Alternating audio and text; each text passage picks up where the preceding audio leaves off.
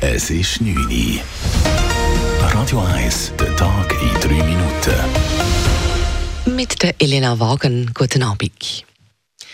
Noch nie haben die Zürcher Kirchen so viele Mitglieder verloren wie im letzten Jahr. Das zeigen heute die Zahlen des Statistischen Amts des Kantons Zürich. Sowohl die katholische als auch die reformierte Kirche verloren im letzten Jahr rund 13.000 Mitglieder. Im Vergleich zum Vorjahr sind das deutlich mehr Austritte, bestätigt Nicolas Mori von der reformierten Kirche des Kantons Zürich rund ein Drittel mehr Austritt letztes Jahr als im 2022. Das ist generell ein, ein Trend von den letzten Jahren, dass die Austritte zunehmen, aber jetzt gerade äh, so aufs Mal so viel ist doch jetzt eine Ausnahme. Die hohen Austrittszahlen im letzten Jahr erklären sich beide Kirchen unter anderem mit der Veröffentlichung der Studie zu den Missbrauchsvorwürfen in der katholischen Kirche. Die Schweizer Warnsirenen funktionieren gut. In der ganzen Schweiz hat heute Nachmittag der Sirenentest stattgefunden und der Kanton Zürich kann ein positives Fazit ziehen, genauso wie der Bund, wie es nach dem Test in Mitteilungen der Behörden heißt. Alle stationären Anlagen zeigten praktisch keine Funktionseinschränkungen. 99 Prozent der angesteuerten Sirenen haben ausgelöst. Die Fehler bei den betroffenen Sirenen werden nun behoben. Die Stadt Zürich will am Genderstern festhalten. Der Zürcher Stadtrat lehnt die Volksinitiative mit dem Titel Tschüss Genderstern ab, wie er heute mitteilt. In der Stadtverwaltung gibt es seit rund 30 Jahren ein Reglement für die sprachliche Gleichstellung. Seitdem müssen in behördlichen Texten Personen aller Geschlechter sprachlich gleich behandelt werden, also Männer, Frauen und auch non-binäre Personen.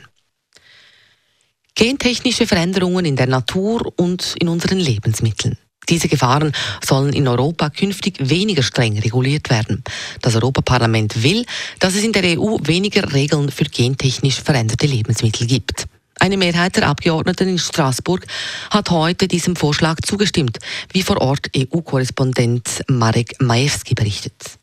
Das erklärte Ziel des Vorhabens ist es, nachhaltigere und krisenfestere Landwirtschaft zu ermöglichen. Verbesserte Pflanzen sollen weniger Pestizide brauchen und beispielsweise besser mit den Folgen des Klimawandels zurechtkommen. Es ist aber unklar, ob mit Gentechnik veränderte Produkte künftig nach dem Willen des Parlaments im Supermarkt speziell gekennzeichnet werden müssen oder nicht.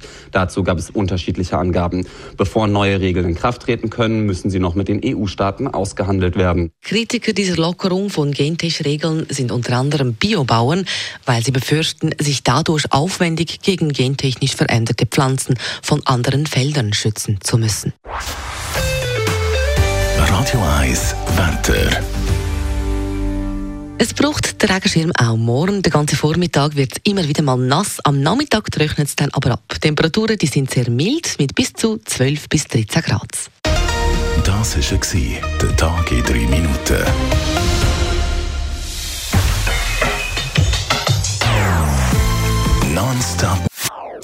Das ist ein Radio 1 Podcast. Mehr Informationen auf radio1.ch.